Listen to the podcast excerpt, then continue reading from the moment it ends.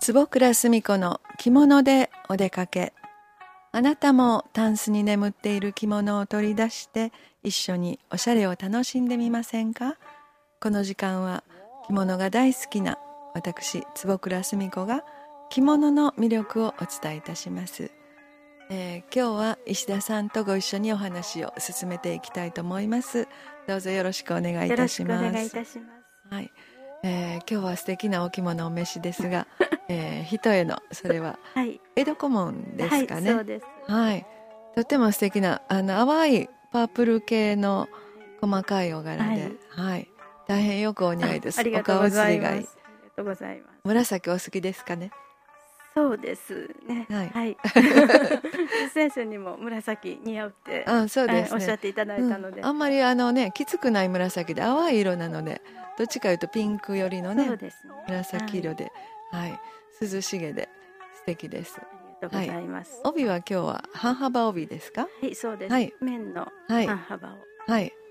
小町結びに。はい。はい、結んで。はい。軽やかでいいですね。一重の頃にね、ちょうど。えー、はい。そして帯締めは三部紐で、えー、帯留めはそれは何の模様っていうか。ガラスですかね。そうです。はい、本物のガラスではないんです。はい。はい。はい、ちょっと涼し涼しげ、はい、ねなんか形があれですかね。モダンな。なんでしょうね。モダンなアートですね。はい素敵です。いつもあのすっきりと着こなしておられる。まあきっちりお召しですよね。はい。あのそういう着付けが大好きで。はい、はい、うん、素敵です。はい。今日はよろしくお願いいたします、ます。はい。また何かあのご質問のなどお話したいことがありましたら。はい、はい、と常々疑問に思ってるんですけれども、はい、まあ、女性のお着物の場合、はい、冷装、はい、準冷装といろいろ種類があるんですけれど、男性の場合は、あの文服と町着ぐらいしか私ちょっと、知らないんですけども、っと他にもあそうですね。そうです。あの男性も女性と同じようにあの第一冷装、はい。で、まあ、純礼装それから普段着。あのやっぱりあります。ほんでお茶会にはお茶会用に向く着物というのがそれはまあ第一レースはよく皆さん結婚式なんかで新郎さんがね、はい、あのまあ、お父様もたまにはお見かけしますが新郎さんが黒の紋付き五つ紋付きの羽織それから仙台平の袴それが第一礼装になります。はい、で、えーと、これね男性不思議なことに肥沃白のね肥沃襟をつけると結婚式なんです。はい、で肥沃襟がないとあのお葬式なんですね。はい。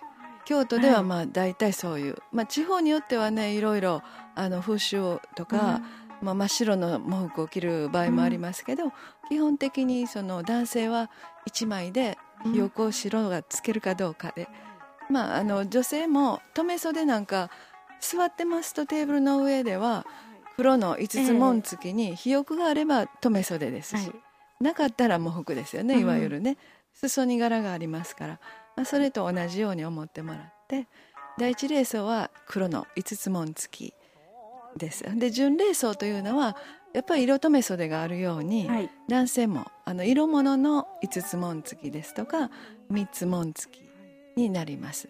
で袴も種類が、まあ、紬の袴ですとか、いろいろ変わってきますしそれから羽織も色物に変わったりあの紋が入ってなくなったりお召しの羽織になったり、まあ、順番に素材によって変わってくると思ってもらったらいいです。